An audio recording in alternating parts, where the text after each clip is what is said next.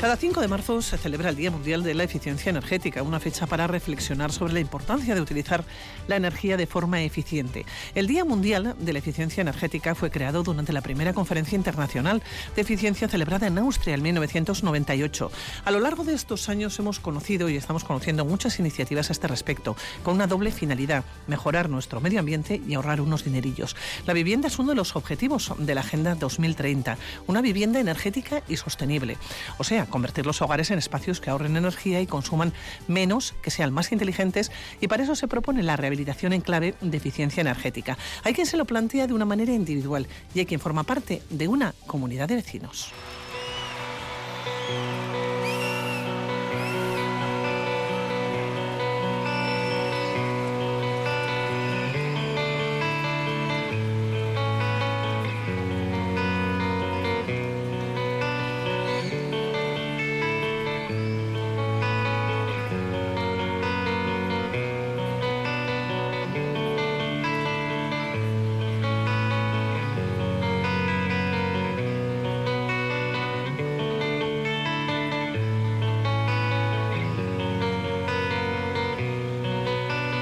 Esta historia comienza, como tantas otras del estilo, en una reunión de vecinos en el portal de la comunidad. Y es que los fondos europeos de los que todo el mundo habla, el precio del gas, el ahorro de energía y la contaminación medioambiental, son las tres razones que están empujando a muchas comunidades a intervenir en sus fachadas para mejorar la eficiencia energética de sus edificios. Y es entonces cuando empiezan los quebraderos de cabeza y lo más complicado de todo, poner de acuerdo a los y las vecinas en algo que va a costar dinero y por supuesto tiempo. Pero hay esfuerzos que merecen la pena y estas son las razones. Mario Cantón es arquitecto técnico de MC2. Primero por un confort térmico dentro de la vivienda. La ganancia térmica, una vez hecha esa envolvente térmica, es de aproximadamente entre 3 y 4 grados. Otro sería el ahorro energético. Y por último, por una cuestión medioambiental. Pero llegado el momento y una vez tomada la decisión, ¿por dónde empezamos? Ventanilla única sería en Sánchez 21, para, eh, tanto para Gobierno Vasco como para Next Generation. Todo lo que es Vitoria-Gasteiz y los pueblos que dependen del Ayuntamiento de Vitoria-Gasteiz en Sánchez 21 funciona como ventanilla única. El resto de pueblos eh, sería a través de Visesa. Y en el Sánchez 21, tanto en la calle Pintorería como en el Palacio Zulueta, llevan meses recibiendo consultas y expedientes. Estas ayudas europeas son una oportunidad, dice Isabel Pineda, responsable de regeneración y rehabilitación de la agencia, porque no tienen en cuenta la renta anual de los vecinos. Es una oportunidad esta, estas ayudas que nos han venido de Europa porque ya te digo, aquí entran todas las personas. ¿Pero qué es exactamente lo que se subvenciona con los fondos Next Generation? Se dividen en tres programas. El programa 3, que son actuaciones en edificios residenciales, el programa 4, que son obras individuales, pues la mayoría eh, de sustitución de ventanas, y el programa 5, que no es obra como tal, sino se subvencionan los proyectos técnicos. A Euskadi llegarán hasta 2027 40 millones de euros para rehabilitación energética de comunidades de vecinos. Esas ayudas a la comunidad pueden suponer el 40, el 65 o incluso el 80% del coste total de la obra, pero para ello la mejora energética del edificio tiene que ser superior al 30% una vez intervenido. La media de lo que le puede costar a cada vecino envolver su edificio ronda los 8.000 euros. Eso sí, una vez descontadas las ayudas, pero todo depende del número de vecinos y de lo que haya que hacer para abrigar el edificio. Sabiendo esto, ¿dónde debemos asesorarnos para garantizar que nuestra obra de rehabilitación sea un éxito? Buscar el mejor asesoramiento. Para eso, importantísimo, un arquitecto, un aparejador, un estudio de arquitectura. En ningún caso acudir a los contratistas. Primero tiene que haber un proyecto. En esto coinciden quienes han pasado por este proceso. Nacho es vecino de una comunidad de la calle Gorbea que esté rehabilitando energéticamente su fachada. El estudio sí que sabe concienzudamente. Hay muchas variables variables, en materiales, en formas de hacerlo y es un poco locura. Entonces yo creo que es fundamental que el estudio de arquitectura te dirija bien hacia qué materiales y hacia qué es lo más adecuado. Cualquier edificio anterior al año 2000 puede optar estas ayudas. Ahora solo queda ponerse de acuerdo y hacerlo antes de 2026.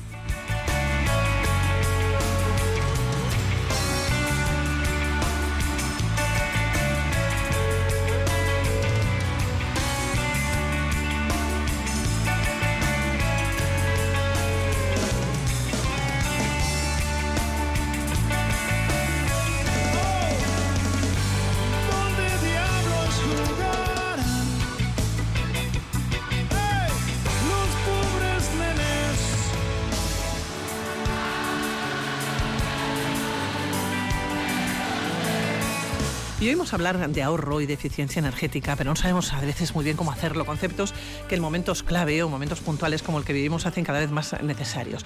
Nuestra invitada es la presidenta de la plataforma de edificación Passive House. Hablamos de casas pasivas que proporcionan un gran confort y consumen muy poco. Adelina Uriarte, una visionaria, yo creo. ¿Cómo estás, Seguno? Buenos días, ¿no? buenos días, Pilar. Oye, fuiste de las primeras personas en el Estado que lo viste muy claro. Te lanzaste ya no solamente a construir casas eh, Passy House, eh, de hecho, sino que tú te lanzaste a vivir en una de ellas.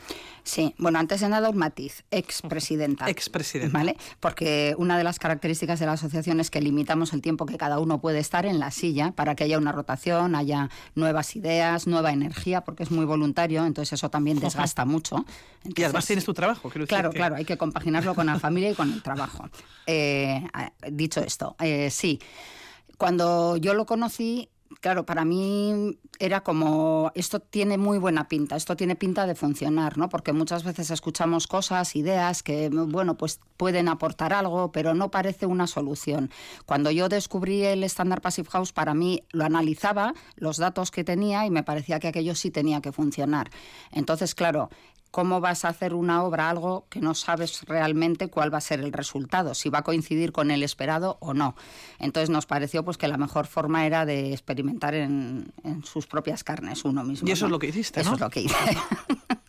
no me arrepiento ni un ápice, evidentemente. Oye, leía que había sido la primera persona en el, en el Estado. Yo he dicho de las primeras personas, porque a veces siempre se nos pueden escapar. Sí, pero... La segunda, la primera en Euskadi y en España la segunda. A nivel estatal hubo una primera Passive House en Granada, curiosamente, eh, que claro, tenían en, Granada en, en, zona de sierra, con lo cual necesitaban un buen comportamiento tanto para el invierno como para el verano. Y la segunda Passive House estuvo hecha en Álava, en Jungitu, y, y la segunda, la tercera y la cuarta, porque hicimos tres al mismo tiempo. O sea que sí, y después hubo ya alguna otra, pero es verdad que, que, hubo ahí como un salto también desde que hicimos las nuestras en 2012 hasta que ya empezó a, vamos a decir, a crecer un poco. ¿no? ¿Hace cuántos años? 2012. Fuimos a vivir en agosto de 2012. Hicimos 11, eh, años. Eso es, vamos para 11 años, correcto. Oye, hablamos, eh, para situarnos además, ¿eh? de una casa de unos 180 metros cuadrados.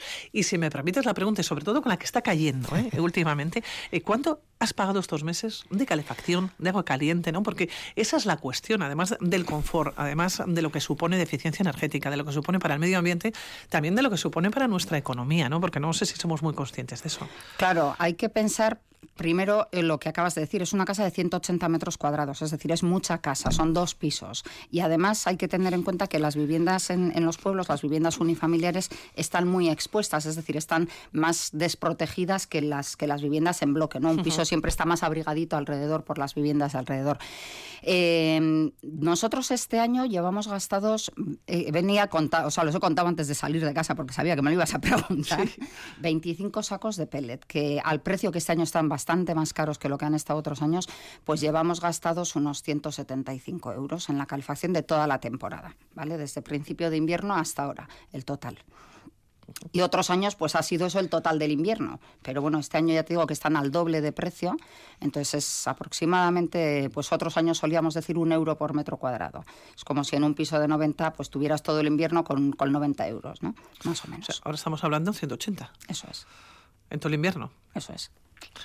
Los dineríos, ¿eh? que también eh, son tremendamente importantes ¿no? en esta cuestión. Hace muchos años, ya nos has contado, te lanzaste a esta empresa. ¿Qué ha pasado desde entonces? ¿no? El tiempo te ha dado la razón, porque en principio fue un experimento entre comillas. ¿El tiempo nos ha dado la razón? Yo diría que sí, a pesar de que sigue habiendo muchas reticencias, eh, sobre todo por parte de algunos técnicos, cada vez menos.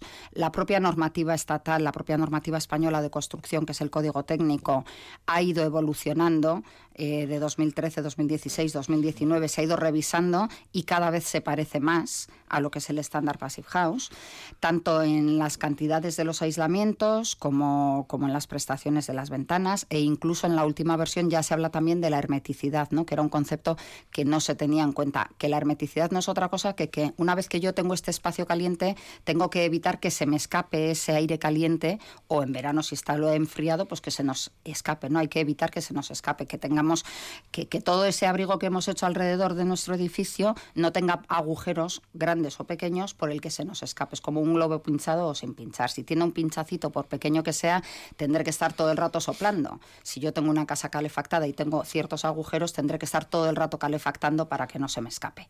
Bueno, pues esa es la idea. Y esto ya, la última normativa ya habla de ello. Todavía no pone un requerimiento, pero ya te dice que lo contemples. Vamos avanzando. Bueno, ¿qué es un edificio? Es una casa Passive House. ¿Qué significa? Una casa Passive House pretende ser o es un edificio en el que estemos lo más confortables posible con la menor cantidad de energía posible. Es decir, es un equilibrio entre el máximo confort y la mínima energía. Y evidentemente la mínima energía, como tú decías antes, lleva aparejada el mínimo coste de mantenimiento, coste de energía. ¿no? Esa es la idea. Para eso luego utilizamos una serie de estrategias, que ahora algunas ya estamos más acostumbrados a escucharlas, como la del aislamiento, el abrigo que hay que ponerle al edificio para que funcione. Eh, hay las ventanas que siguen siendo, a pesar de que pongamos las mejores ventanas del mercado, va a seguir siendo la parte más débil de nuestro edificio. Eh, un sistema de ventilación, porque si hacemos que nuestro edificio sea muy hermético, porque tenemos aislamiento, tenemos buenas ventanas, las colocamos muy bien para que no se nos escape el aire por, por las cajas de las persianas, que es un sitio típico que todos sabemos que en las casas hay corriente, ¿no? Al lado de una persiana dices, Joder, esto aquí se nota un aire, bueno, pues hay que evitar eso. Y una vez que tienes todo eso, hay que ventilar el edificio, porque los edificios necesitan respirar como las personas. Eso también nos ha venido muy bien suena un poco mal, pero nos ha venido muy bien el coronavirus, porque durante el coronavirus se empezó a hablar de la importancia de la calidad del aire interior, de la importancia de la ventilación. Sí, de tener que filtrar, ¿no? Eso el aire. de filtrar el aire, de que el CO2 contenido en el aire es un indicativo de lo que hay ahí dentro, porque es todo lo que hemos ya exhalado, ¿no? Y entonces en las Passive House siempre hay un sistema de ventilación mecánica controlada, que lo que hacemos es meter aire y sacar aire a un ritmo que a nosotros nos interesa, despacito, para que no haya corrientes, que tú estés confortable. Oye, eh, Adelina, se aplica a casas individuales, pero también a colectivos, a oficinas, a centros mm. escolares. ¿Cómo lo habéis ido viviendo en estos últimos 10 años? ¿no? ¿Cómo se ha ido pues, aplicando? Se ha ido aplicando en distintas comunidades a distintos ritmos. Curiosamente, en aquellas comunidades donde se ha empezado a hacer algo, pues se ha hecho más. Es como un poco contagioso, ¿no? Cuando lo conoces, pues la gente empieza a querer hacer y hay comunidades en las que prácticamente no se ha hecho nada. Eh, han estado muy a la cabeza Navarra y Aragón, pero por ejemplo en Málaga se está haciendo mucho, en Valencia. y en Euskadi no tanto, o no tanto como a mí me gustaría, quizás. ¿Y por qué? Pues mira, yo no lo termino de entender. Para mí, por ejemplo, una asignatura pendiente son los colegios. Yo no entiendo, y después de lo que nos ha pasado, que los colegios nos estén rehabilitando desde hace 10 años. ¿eh? Eh, siguiendo estos principios del estándar Passive House y haciendo unas ventilaciones en condiciones. Aprovechando quizás que tienen que rehabilitarse, ¿no? Claro, hacerlo ya, claro. Es decir, no se trata de hacer todos a la vez, sino, oye, hay que hacer este, pues venga, vamos a hacerlo bien. Hay que poner este otro, pues venga, vamos a hacerlo, ¿no? Eh, bueno, tenemos este año hemos tenido el caso de la Icastola Durana, ¿no? Como han estado, pero, pero mis hijas han estado en Durana y esto no es nuevo. Entonces, a mí se me escapa. ¿Por qué no se hace, por ejemplo, en todos los colegios donde tenemos niños, niños que están creciendo, niños que están aprendiendo, niños que se están educando? Un entorno súper favorable. Bueno, pues no lo sé. De todas formas, es cierto que se ha hecho, se está haciendo cada vez más y eso también es una alegría. ¿eh? O sea, también hay sitios donde sí se han hecho muchas cosas. Hablamos del Día de la Eficiencia Energética y también cada vez eh, funcionamos más eh, con plazos. La agenda, uno de los objetivos de la Agenda 2030, una vivienda energética y sostenible.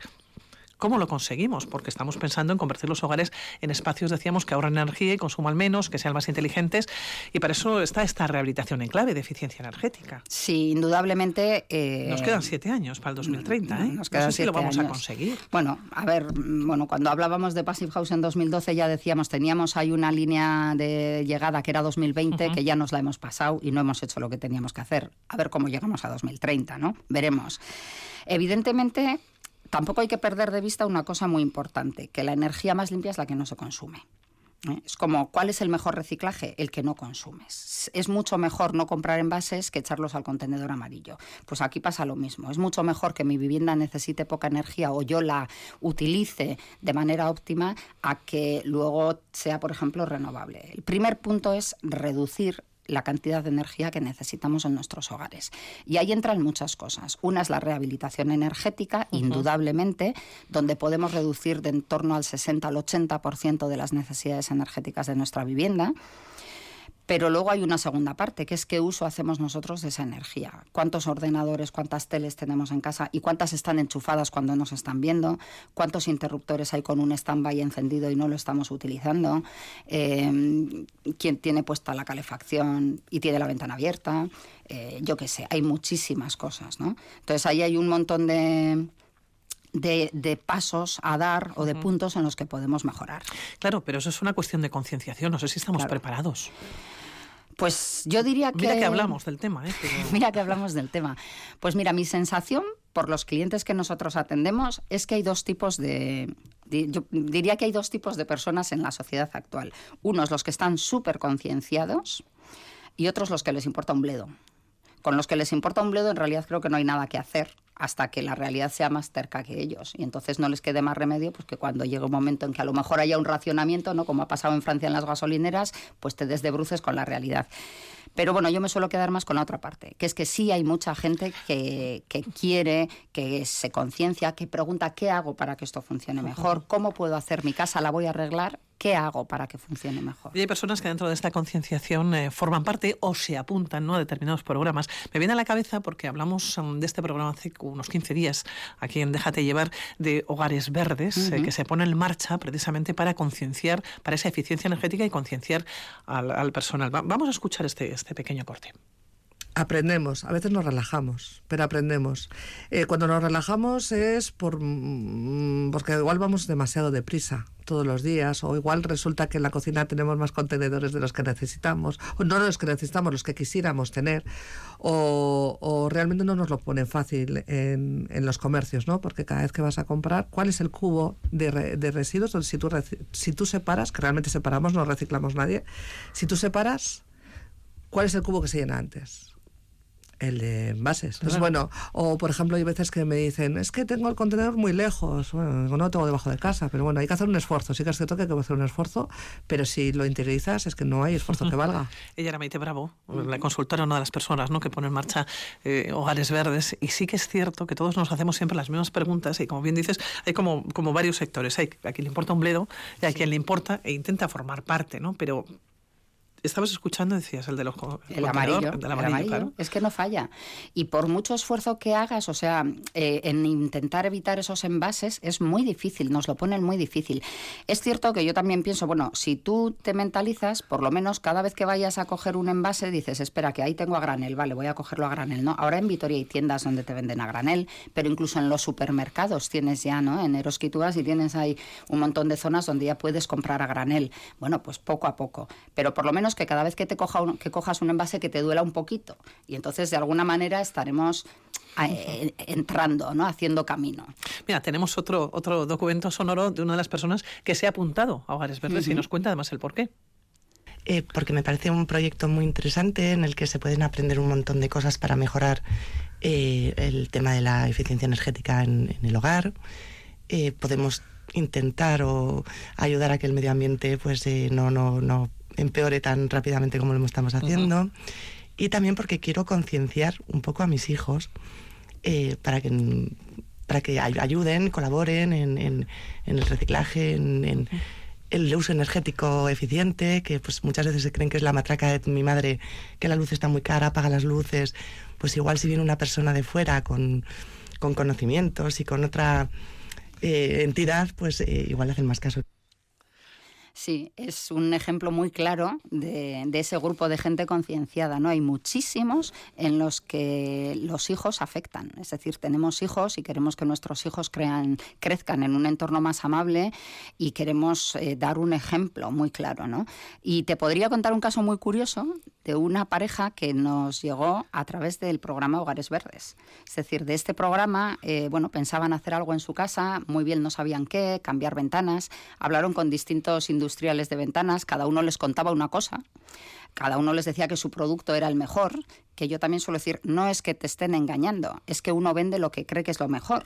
Entonces cada uno te dice que lo suyo es lo mejor porque realmente cree que es lo mejor y optaron finalmente por consultar con unos técnicos, con unas técnicas en este caso, y decirnos, oye, ¿qué hacemos? ¿Qué hacemos? Eh, es una casa en Jungitud, voy a mandar un saludo a Rate, Maider y Maggi y a Mayur, que son la familia que está en este hogar, Y bueno, pues a raíz de aquello hicieron, hicimos un estudio de lo que se podía hacer en aquella casa en la que estaban viviendo y que la tenían preciosa, con lo cual queríamos hacer el, vamos a decir, el menor daño posible con las obras, ¿no? Y en aquel momento dio la casualidad que estaba uno de los programas del, del PRE de renovación de, del EVE, de rehabilitación energética, en el que esta vivienda podía optar. Y entonces se hizo un planteamiento y hicieron una actuación eh, que pasó de cambiar ventanas a hacer una rehabilitación energética muy potente donde se redujo pues prácticamente un 60% la demanda de energía de la vivienda, ¿no? Y ellas es están mucho, ¿eh? es muchísimo, muchísimo en una casa de pueblo de 1800, de esas de piedra de hace años. son preciosas además, son pero es cierto que son es. casas que son muy frías y que se escapa el- Y con el agravante que, bueno, Arrate es de aquí y está más acostumbrada al frío, pero Maider venía de Durango y pasaba mucho frío en Junguitu. y bueno, pues están muy contentas, ¿no? Y estas, para mí, son un ejemplo de lo que el programa Hogares Verdes, pues, pues puede llegar a hacer, no solo de conciencia. Y ellas hablaban de que querían que sus hijas crecieran, eh, bueno, pues, pues viendo una actitud responsable en sus madres, ¿no? Que de alguna manera es una responsabilidad para con todos. Bueno, pues tú eres socia además cooperativista también en Arquitécnicas, eh, en esa cooperativa, empresa dedicada a la consultoría y control de ejecución en edificios eh, Passy House, eh, gestión de cooperativas de viviendas, servicios de arquitectura técnica. En los últimos tiempos, en los últimos años, ¿os llaman más veces a la puerta? Sí, sí, sí nos llaman más veces a- hablando directamente de eficiencia energética o de gente Sí, que sí. quiere hacer cosas, evidentemente. También es cierto que hay gente que quiere hacer cosas pero luego no quiere gastar. Entonces también hay muchas consultas, vamos a decir, que se quedan ahí, ¿no? En una en una primera consulta y ya. Pues porque nos cuesta verlo, porque no es un retorno inmediato, ¿no? no es, hay, hay otras cosas en las que tú gastas y inmediatamente empieza a retornar. Aquí empieza a retornar, pero primero hay que hacer una inversión que a veces es fuerte. Entonces no siempre la gente se anima, pero sí que es verdad que la gente que se anima, eh, por regla general, está muy contenta. Nosotras en la cooperativa, la mayoría de, de consultas de particulares van en esta, en esta línea y cada vez hacemos más, cada vez hacemos más. Hay gente que le cuesta también, pues porque, pues porque igual no se ha parado a pensarlo.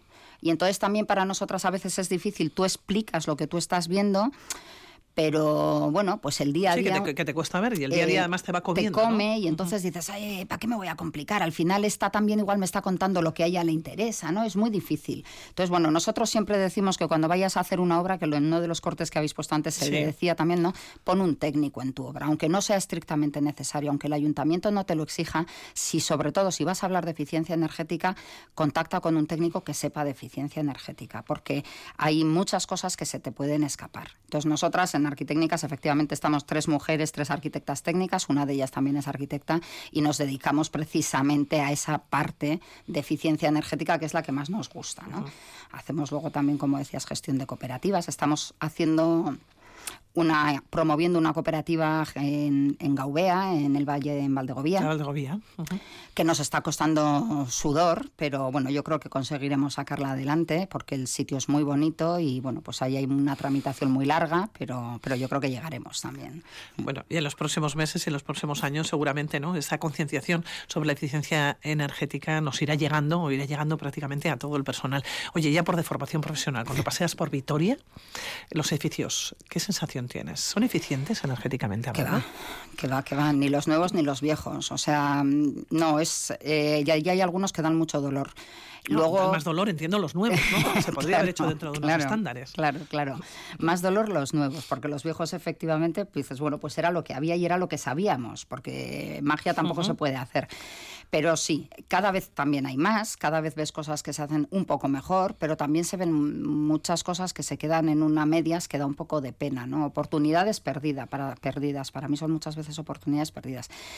Pero bueno, yo siempre me quedo con el lado bueno de las cosas y hay que pensar en todas las que se hacen bien y que por cada una que haces bien, pues tienes al final una cuadrilla de amigos que lo va a ver y entonces alguno se va a picar o una familia que lo va a ver. Es muy curioso, por ejemplo, que no es raro que haces una y acabas haciendo otra para algún familiar o un conocido. Bueno, o eso es lo bueno, porque se quedan contentos, ¿no? Exacto, exacto. O nos quedamos contentos ¿no? Con el, con el es, resultado. es. Oye, por cierto, Adelina, que te preguntaba, eh, ¿eficientes los edificios? Si son eficientes energéticamente hablando, en Vitoria decías, no, para nada. Si tuvieras que poner un tanto por ciento, ¿en qué momento estamos? ¿El 10%, en el 15%, en el 20%? No creo que lleguemos, no creo que lleguemos a ese 10%. Hombre, hemos hecho una rehabilitación en el Palacio Europa eficiente. Hay cosas, hay cosas, pero no creo que lleguemos a un 10% ni en bromas. Hay muchos edificios, ¿eh? Y muy viejos. muchos y muy viejos. ¿Y para el 2030? Pues como no espabilemos un poco más, también lo veo difícil. Un problema que tenemos con los Next, que desde Ensanche 21 se está intentando hacer esa rehabilitación sí, de los barrio, fondos europeos, ¿no? sí. esos fondos europeos, es que muchas veces, por ejemplo, en Euskadi se ha limitado mucho las actuaciones particulares. Es decir, en esos fondos Next que nos hablaban en ese programa 4, la subvención máxima son 3.000 euros. Una rehabilitación en condiciones cuesta muchísimo más que eso. Entonces, eh, ¿Por qué lo ha hecho así Gobierno Vasco? Supongo que para impulsar las de comunidad, las que se hace todo el edificio, que son más eficientes, es verdad, pero es muy difícil que actúe toda la comunidad. Entonces está quedando fuera mucha gente. ¿Cuántas viviendas vamos a conseguir hacer para 2030? No lo sé. ¿Llegaremos a ese 10, a ese 20? Pues ojalá, ojalá. Bueno, Adelina, hablaremos antes del 2030. Espero. Nosotras, ¿no? sí, sí, nosotras seguro que sí. Bueno, de momento mañana, cuando vayas a trabajar, encima de la mesa, ¿seguimos con Valdegovía? Seguimos con Valdegovía, esta semana tenemos una reunión al respecto y seguimos con varias rehabilitaciones de viviendas y varios edificios pasivos, sí, seguimos con ello. El consejo, seamos eficientes. Seamos muy eficientes y todo lo que hagamos en nuestra casa, que no es poco lo que podemos hacer, uh -huh. suma. Bueno, pues Adelina Uriarte, darte las gracias por haber venido aquí prontito a la mañana para comenzar el programa. Pasan 31 minutos ya de las 10, es que se pasa muy rápido el tiempo. Sí, sí se pasa. Darte las gracias, que te vaya muy bien. Antes del 2030 hablamos. Muchas y gracias. me cuentas, a, y a ver si ese 10% que decíamos de los edificios, si son eficientes o no aquí en, en Vitoria, a ver si hablamos ya un tanto por ciento A ver si importante, tenemos ¿no? por lo menos un 30% de colegios. Venga. Lo hacemos. muy bien. Villasker. Suri, agur. agur. agur.